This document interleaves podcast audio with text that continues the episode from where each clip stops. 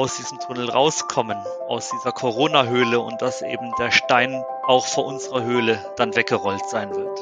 Die Osterfeiertage wollte Martin Scherer nutzen, um Licht in der Corona-Höhle zu entzünden, um nachzudenken, wie wir den Stein vor dem Ausgang aus dieser Corona-Höhle wegschieben können, damit wir sozusagen Licht ins Dunkel bringen können und der Blick nach draußen wieder möglich ist. Das will heißen, die Suche nach den Fakten der Evidenz, das hat uns auch über die Ostertage beschäftigt und über Fakten und Evidenz wollen wir heute reden. Damit herzlich willkommen zum Corona-Update an diesem Dienstag, dem 14. April.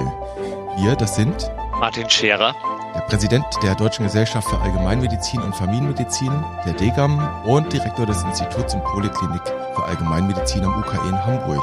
Und ich bin Dennis Nörsler, stellvertretender Chefredakteur und Nachrichtenchef der Ärztezeitung aus dem Hause Springer Medizin. Guten Morgen, Herr Scherer in Hamburg. Guten Morgen. Zunächst was eher Persönliches. Herr Scherer, wie waren denn Ihre Osterfeiertage? Ja, die waren schön. Vielen Dank. Ein bisschen zur Ruhe gekommen, ein bisschen Musik gemacht, ein bisschen nachgedacht. War eine gute Zeit. In der letzten Episode hatten Sie angekündigt, dass Sie wollten diese Tage eben auch nutzen, neben dem Üben für ein Klavierkonzert Licht in die Corona-Höhle zu bringen. Ist Ihnen ein Licht denn aufgegangen über die Tage? Also am Ende des Corona-Tunnels ist wirklich ein Licht zu sehen. Zumindest wird jetzt intensiver über Exit-Strategien gesprochen als noch vor Ostern. Sie erinnern sich, als die Kanzlerin apodiktisch sagte, jetzt ist nicht die Zeit, über die Lockerung von Maßnahmen nachzudenken. Das war noch vor Ostern. Und jetzt, wenn man die Diskussion auch an Ostern anschaut, sind wir doch mit vereinten Kräften dabei, den Stein vor der Corona-Hülle wegzurollen. Und auch ich, Stichwort Licht aufgegangen, habe mir eine Meinung gebildet. Ich finde, wir brauchen drei Maßnahmen. Wir brauchen eine Kombination aus einem selbstgemachten Textilmundschutz in der Öffentlichkeit, einer nach wie vor dezidierten Händehygiene und einer sozialen Distanz. Und wenn wir diese drei Dinge in, in Kombination wohlgemerkt anwenden, dann können und sollten wir auch schrittweise das öffentliche Leben wieder in Gang bringen. Wir haben in den letzten Tagen immer wieder über neue Daten erfahren und wir haben uns vorgenommen, Herr Scherer, dass wir über diese Daten, über die neue Faktenlage jetzt mal in diesem Podcast reden wollen, quasi ein Evidenz-Update. Herr Scherer, erklären Sie uns kurz, Evidenzupdate, was können wir damit äh, bewerkstelligen? Was haben wir davor? Also die Lage ist sehr dynamisch, es wird sehr viel publiziert. Erinnern Sie sich an den 31. März, da sprachen wir über Versorgungsforschung. Da gab es in PubMed zum Thema Covid-19 1800 Treffer. Heute haben wir fast doppelt so viel, 3500 Treffer. Das sind über 100 Artikel pro Tag. Das heißt, die Publikationsmaschine läuft. Es wird sehr viel publiziert. Die Studien haben eine unterschiedliche Qualität. Als unsere Aufgabe sehe ich es dann an, das zusammenzufassen, einzuordnen, ebenso wie es auch für ein Corona-Update gehört. Dabei natürlich auch immer wieder den Fokus weiten, über den Tellerrand hinausblicken, wieder den Tunnelblick. Und so sollten wir uns jetzt und werden wir auch in den nächsten Tagen uns unterschiedliche Themen vornehmen. Vielleicht auch nochmal das Thema Masken für die Bevölkerung, unterschiedliche Therapeutika, Eindämmungs- und Exit-Strategien. Und es kann niemand 100 Artikel am Tag lesen. Das können wir hier in so kleinen Evidenz-Updates zusammenfassen. Herr Scherer, ein großes Thema, das uns seit Gründonnerstag beschäftigt, das ist die Arbeit um den Bonner Virologen Hendrik Streeck und den Hygieniker Martin Exner, die quasi repräsentativ versucht haben, sich ein Bild in der Gemeinde Gangelt im Landkreis Heinsberg zu verschaffen. Die wollen dort repräsentativ die Prävalenz von SARS-Coronavirus-2-Infektionen ermitteln. In den ersten Zwischenergebnissen, die sie nun am Gründonnerstag publiziert hatten, sprechen sie von zwei Prozent Akutinfizierten und sie haben entgangelt bei immerhin 14 Prozent der Untersuchten bis dato IgG-Antikörper gegen das SARS-Coronavirus gefunden, berichten sie jedenfalls. Sie haben auch eine Fallsterblichkeit berechnet mit 0,37 Prozent und sie haben sogar eine Mortalität berechnet, die geben sie mit 0,15 Prozent an. Das stand jetzt alles in anderthalb Seiten Papier drin. Herr Scherer, was sagen uns denn all diese Zahlen? Ja, Sie sagen schon richtig anderthalb Seiten Papier. Das ist ein bisschen mehr als ein Kongressabstrakt. Da wissen wir nicht viel über die Methode. Da müsste eigentlich noch mehr erklärt werden. Sie haben gerade vom Osterlicht im Corona-Tunnel gesprochen. Die Bundesregierung nennt es Lichtstreif am Horizont. Die Zahlen, die machen Hoffnung, mehr aber auch nicht. Ich will nochmal auf die Hoffnung zurückkommen. Wie meinen Sie das konkret? Könnte man vielleicht, selbst wenn es nur etwas bisschen mehr als ein Kongressabstract ist, kann man vielleicht womöglich etwas heraus ablesen, etwas ahnen und sei es nur für diese spezifische Kohorte in Gangelt? Ja gut, für die spezifische Kohorte in Gangelt auf jeden Fall. Die Gemeinde Gangelt ist in Deutschland eines der am stärksten betroffenen Gebiete. Es wird angenommen, dass das Infektionsgeschehen auf eine Karnevalssitzung am 15. Februar zurückzuführen ist. Da wurden dann mehrere Personen im Nachgang positiv getestet und das Ausbruchsgeschehen um diese Karnevalssitzung wird derzeit noch analysiert. Es handelt sich, so nennen die Autoren das, um eine repräsentative Stichprobe aus der Gemeinde Gangelt. Es sind 12.592 Einwohner in Gangelt im Kreis Heinsberg und daraus wurde eine repräsentative Stichprobe gezogen. Die Autoren geben an, dass die Stichprobe auf ihre Repräsentativität geprüft wurde von Herrn Professor Güllner, Forsa. Und das sind natürlich Dinge, die würden wir gerne dann auch im Freitext oder im Volltext sehen. Das Ziel der Studie war es, den Stand der durchgemachten und immer noch stattfindenden SARS-CoV-2-Infektion zu bestimmen. Und zusätzlich sollte der Stand der derzeitigen Immunität ermittelt werden. Das ist eben der Grund, warum wir alle so gespannt darauf blicken, auf diese Zahlen. Wie sind Sie vorgegangen? Sie haben einen Serienbrief an 600 Haushalte verschickt.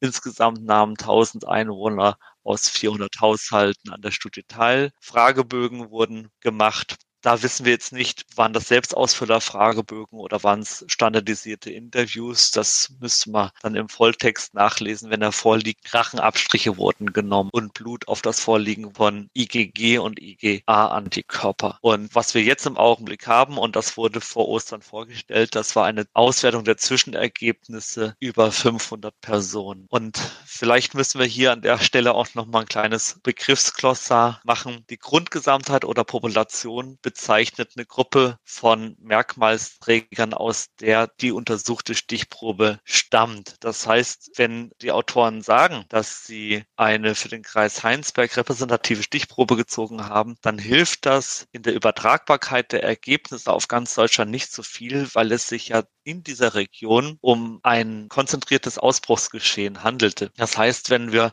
über die Generalisierbarkeit der Ergebnisse sprechen, dann bezieht sich das auch darauf, wie groß die Population ist, auf die die gefundenen Ergebnisse letztlich anzuwenden sind. Grunde genommen brauche ich da nicht nur eine Repräsentativität auf Individuenbasis, sondern ich brauche auch eine gewisse Kontextrepräsentativität. Das heißt, es macht einen Unterschied, ob ich aus einer Region eine Stichprobe ziehe, die auch hinsichtlich der Prävalenz und des Ausbruchsgeschehens repräsentativ für ganz Deutschland ist oder eben nicht. Und hinzu kommt vermutlich auch noch das möglicherweise unterschiedliche Übertragungsverhalten, nicht? Also in Heinsberg wissen wir, Sie hatten selbst angedeutet, soll der Cluster ja aus einer Fastnachtssitzung, aus einer Karnevalssitzung heraus entsprungen sein. Das hat ja nicht in ganz Deutschland so stattgefunden. Das heißt, die Transmissionsdynamik dort hat auch gegebenenfalls womöglich eine ganz andere sein können. Die Dynamik war eine, genau, die Dynamik war eine andere, aber auch die Prävalenz ist eine andere. Die liegt in Heinsberg viermal höher als im Bundesdurchschnitt. Sie haben das Stichwort schon genannt, nämlich Repräsentativität. Inwieweit könnte so eine Kohorte in Gangelt repräsentativ sein für die gesamte Republik? Es wurde in Fachkreisen diskutiert über die Ostertage, dass eventuell, das wissen wir nicht, weil wir kennen den Methodenreport noch nicht im Detail dieser Studie, dass womöglich auch die Heimbewohner fehlen könnten. Jetzt wissen wird, dass das Erkrankungsgeschehen natürlich gerade bei Älteren zu einem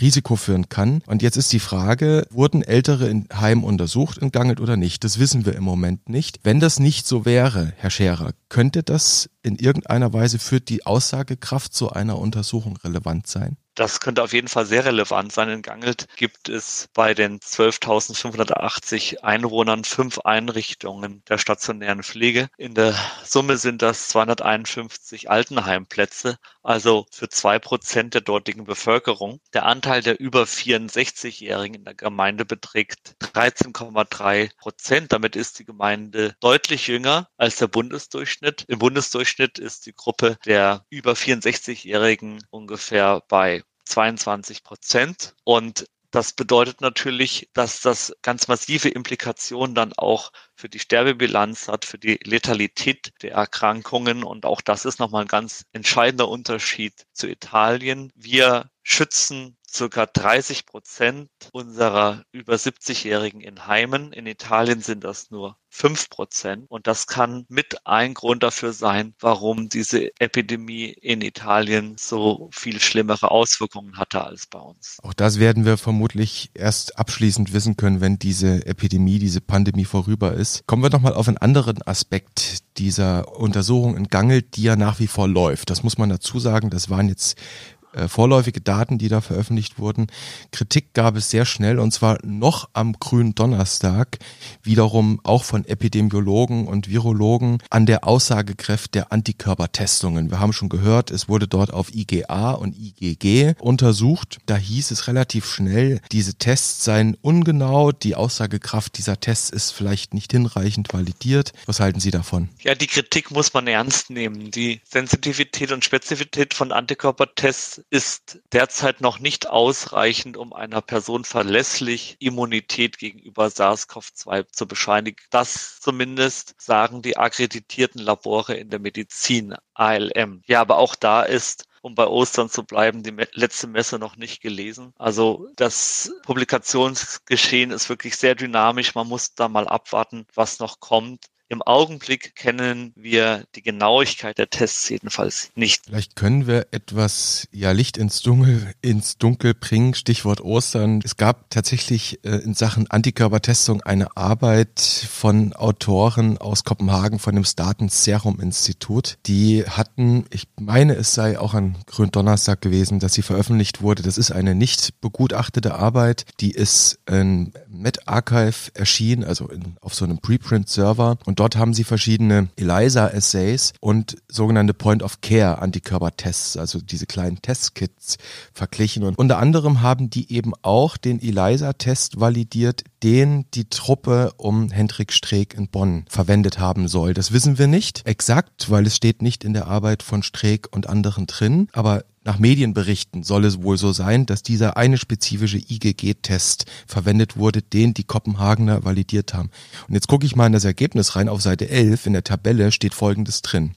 67% Sensitivität für diesen ELISA-Test und 96% Spezifität. Was sagen uns diese beiden Zahlen mit Blick auf die Daten, die wir bislang aus Gangelt kennen? Naja, dass Prozentzahlen eben sehr täuschen können. Sie haben Serum-Samples von 30 Covid-19-Patienten genommen. Wenn ich die 30 richtig entdecke oder richtig teste, korrekt teste, liege ich bei 100 Prozent. Wenn ich aber nur 29 von 30 richtig teste, sind es nur noch 97 Prozent. Das heißt, das ist das Gesetz der kleinen Zahlen und größere Zahlen wären dann natürlich schon hilfreicher. Sie haben also 30 Patienten mit Covid-19 gehabt und dann hatten sie Kontrollserum-Samples mit zehn Blutspendern, die nicht infiziert waren, dann noch fünf Kontrollprobanden, die andere Coronaviren hatten und 45, die keine Coronaviren hatten. Dann waren noch ein paar Patienten oder Probanden dabei mit Dengue-Fieber, Zytomegalivirus oder Epstein-Barr-Virus. Aber